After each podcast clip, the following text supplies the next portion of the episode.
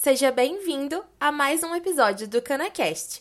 Eu sou a Melissa, do time de jornalismo e marketing do Grupo Ideia.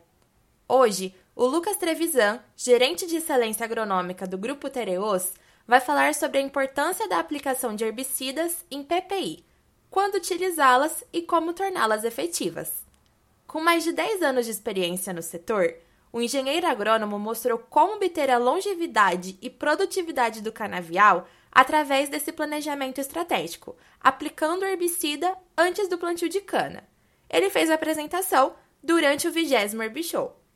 Hoje, o CanaCast é um oferecimento especial da Corteva AgriScience. Continue com a gente e vamos ao episódio.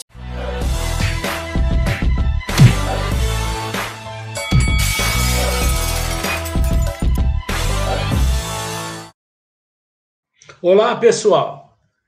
Bom, a gente voltou aqui novamente, né? Porque agora nós temos um convidado especial, uma pessoa que está há mais de 10 anos trabalhando com os tratos culturais de um grande grupo do setor suco-energético nacional.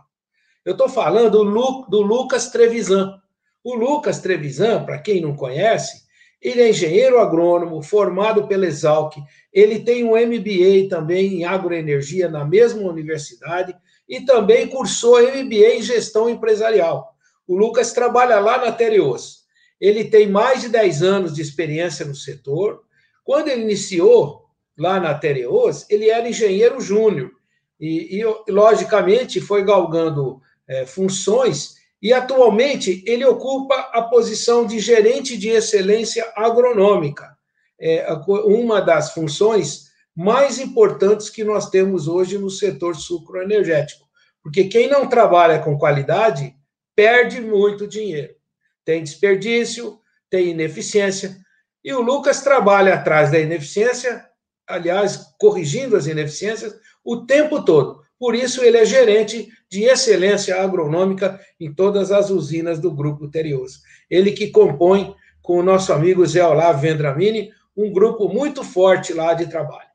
Bom, vamos então chamar aqui o Lucas, que vai nos apresentar o evento, eh, uma, uma um, um, drops, né? uma, uma, um depoimento, né? vamos chamar assim, é, da sua experiência, que em que situações o PPI, o pré aplicação de herbicidas em pré-plantio incorporado é recomendado. E quais são as características das moléculas para terem é, sucesso quando aplicadas em PPI? Lucas Trevisan, seja bem-vindo, meu querido. Tudo bem com você? Tudo bem, Diber. Olá, pessoal. Primeiramente, gostaria de agradecer né, pelo convite, pela oportunidade de estar participando deste evento junto com vocês. Parabenizar também o Grupo Ideia pela organização, né, um momento né, que, onde as restrições né, exigem, né, o, o grupo vem se reinventando aí para continuar compartilhando conhecimento, informações tão valiosas aí para o desenvolvimento do nosso setor. Bom, como o Dib anunciou, vou falar um pouquinho sobre o PPI, né, o pré-plantio incorporado, né, é uma das ferramentas, uma das estratégias disponíveis pra, para fazer o manejo né, de, de, plantas daninhas na cultura da cana-de-açúcar. Então, o que, que é o PPI? Né? O PPI, como o próprio nome diz, é uma aplicação de herbicida antes do plantio da cana, né, com uma posterior incorporação, que é realizada mecanicamente através da utilização de uma grade niveladora a uma profundidade aproximadamente de 10 centímetros, né, que é o local onde as sementes de plantas daninhas têm maior potencial é, para germinar. E qual que é o objetivo do PPI, né? O principal objetivo do PPI seria a redução do banco de sementes, né?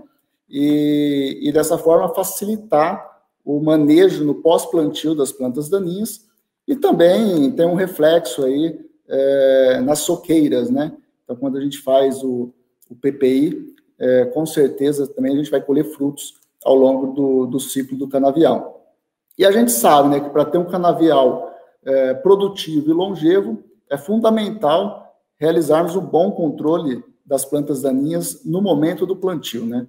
Talvez esse seja o principal momento é, do ciclo do canavial. Então, o PPI é uma excelente estratégia, uma excelente ferramenta para controle das plantas daninhas. Porém, requer muito planejamento é, para sua adoção, assim como um bom conhecimento né, do histórico de infestação da área e quais moléculas também que vamos utilizar. Aqui na Terreos, é, a gente utiliza bastante o, o PPI, principalmente em áreas de, de alta infestação, né, de grama-seda, tiririca, colonião ou mucuna, ou em áreas de expansão em cima de pastagens, ou mesmo é, em áreas de rotação antes do plantio da, da crotalária. Né? Então, depois que passamos a, a utilizar essas ferramentas né, de redução do banco de sementes, é, vimos resultados muito positivos. Né? Então, realmente, essas práticas é, foi um sucesso no grupo e hoje está muito consolidada aqui no grupo, né? É, em quase todas as áreas do, de preparo de solo, é, durante a reforma do canavial, a gente utiliza é, ali algum pré-emergente, né? E como alternativa ao PPI, faz, faz, fazemos bastante também o uso de um pré-emergente junto ao glifosato no momento da, da dessecação, né? Então, também né, com o objetivo de, de reduzir o tamanho do banco de sementes e também vem, vem trazendo resultados é, super positivos. Né? E quais são, então, as principais moléculas indicadas é, para a utilização do PPI?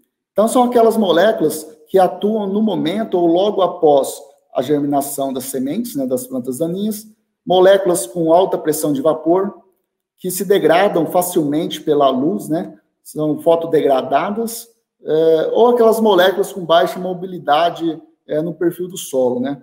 Um, um, grande exemplo dessas moléculas é a trifluoralina. Então, moléculas com essas características necessitam ser incorporadas para evitar perdas e, e consequentemente, não comprometer a eficiência do controle desejado, né?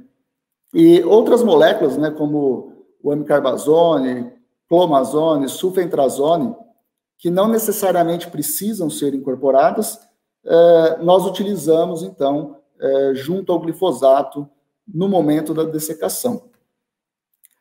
Bom, pessoal, é, espero ter contribuído um pouquinho sobre o tema. Agradeço novamente né, pelo convite. Desejo a todos um excelente evento. É, muito obrigado e se cuidem. Você resumiu em poucas palavras todas as estratégias que você deve utilizar aí para despraguejamento.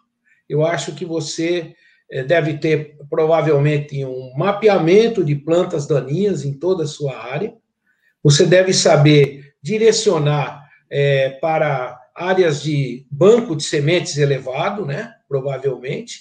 E, eh, logicamente, é, uma coisa que você falou que você usa é, antes do, da, do plantio de crotalária e provavelmente também é, do, do, da rotação com soja, com, com amendoim. Eu queria que você desse uma enfatizada nisso, porque esse é um uso ainda não muito disseminado por todo o setor. Fala um pouquinho sobre isso daí.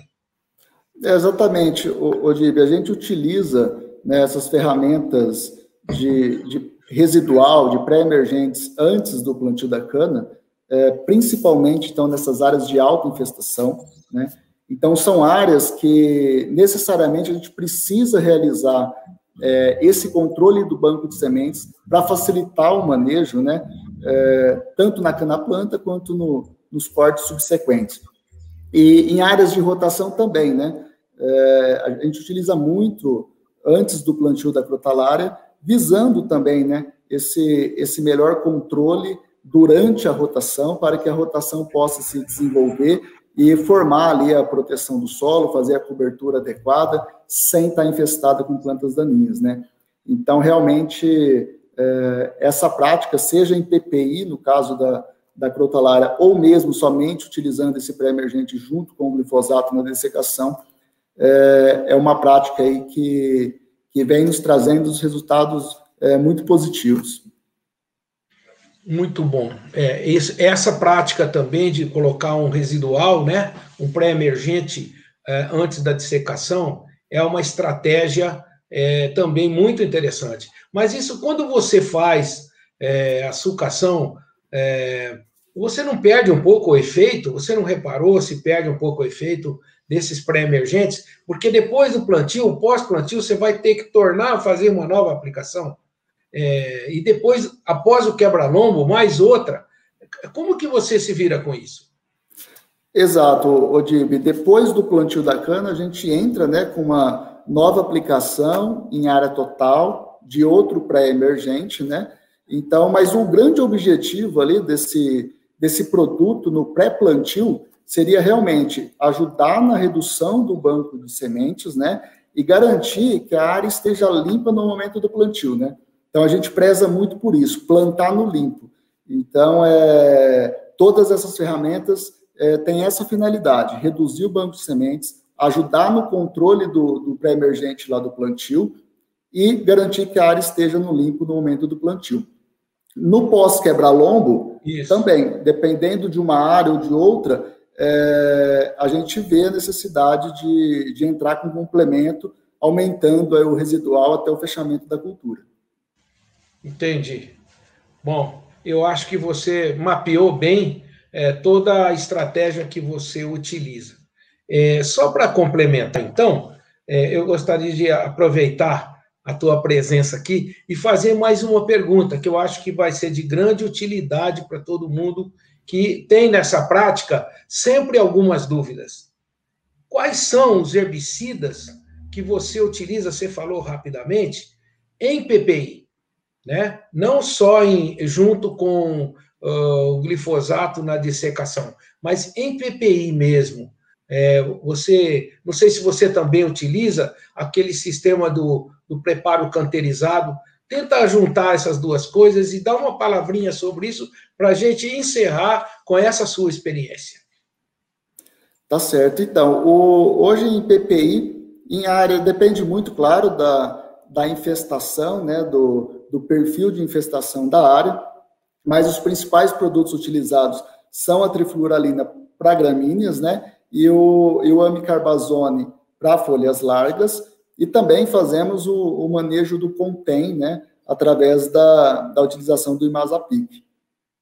Para diminuir principalmente a incidência de grama seda, é, deve ser isso. Exatamente, em áreas de infestação de grama seda. É, a grama seda está se tornando um problema muito grave. E, infelizmente, as nossas colhedoras são as principais disseminadoras. E pouca gente lava as máquinas antes de mudar de uma área para outra, mesmo porque é uma prática muito difícil. É, vamos desafiar os nossos professores pardais aí, como o Pio lá da Herbicat, né? Por exemplo, um desafio aí, Pio, para fazer um, uma máquina para lavar essas máquinas é, rápido e economicamente. Lucas, muito obrigado. Você deu uma palavra muito importante aqui, muito esclarecedora. É, parabéns pelo trabalho que você vem fazendo, viu? Eu, eu tenho conhecimento, é, eu mesmo já visitei canaviais de vocês, são mesmo canaviais muito limpos, entendeu? E olha, é, é um desafio mantê-los limpos. É, chegar a ser limpo até é fácil, duro é mantê-los limpos. Eu acho que essas técnicas que você descreveu devem ajudar muito. Fique à vontade para dar um abraço nos nossos amigos que estão nos assistindo agora. E eu quero te agradecer, mandar um abração aí. Se Deus quiser, o ano que vem vamos estar presencialmente. Eu quero contar com você novamente. Obrigado novamente, Dib. Um abraço a todos. Aproveitem o evento. Até logo. Até logo. Obrigado, senhores, senhoras, senhoritas que estão nos assistindo. Parabéns aí ao grupo Tereos, Tereos, né? Assim que fala. Terreos, como é que fala, Lucas? Só me corrigindo aí. Como é, é que Terreos. fala? Terreos, apesar de que é um R só. Muito é. bem. Parabéns, muito obrigado a todos aí que nos acompanharam. E tirem proveito. Lucas Trevisan deu o recado. Aproveitem a informação. Tchau para vocês. Tchau.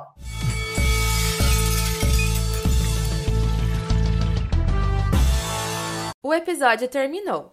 No Canacast dessa semana, o Grupo Ideia, em parceria com a Corteva e a apresentação do Grupo Tereos, ressaltaram a importância de atentar-se ao desenvolvimento do setor sucroenergético, mostrando como tornar esse processo de PPI efetivo no ciclo dos canaviais. Agora, eu te convido a fazer esse conhecimento chegar ao máximo de pessoas, para que o nosso setor seja cada vez mais rico. Então, compartilhe esse episódio com quem possa se interessar pelo assunto. Manda nos seus grupos de WhatsApp, posta nas redes sociais e se você se lembrar, marca a gente por lá. Até semana que vem!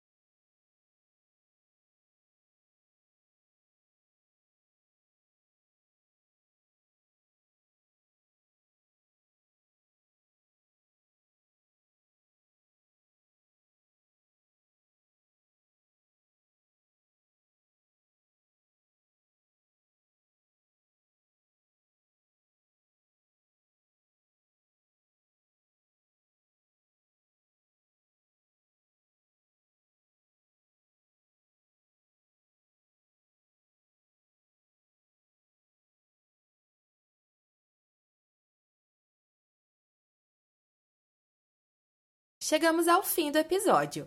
É muito importante atentar-se aos produtos fundamentais para o manejo adequado dos canaviais.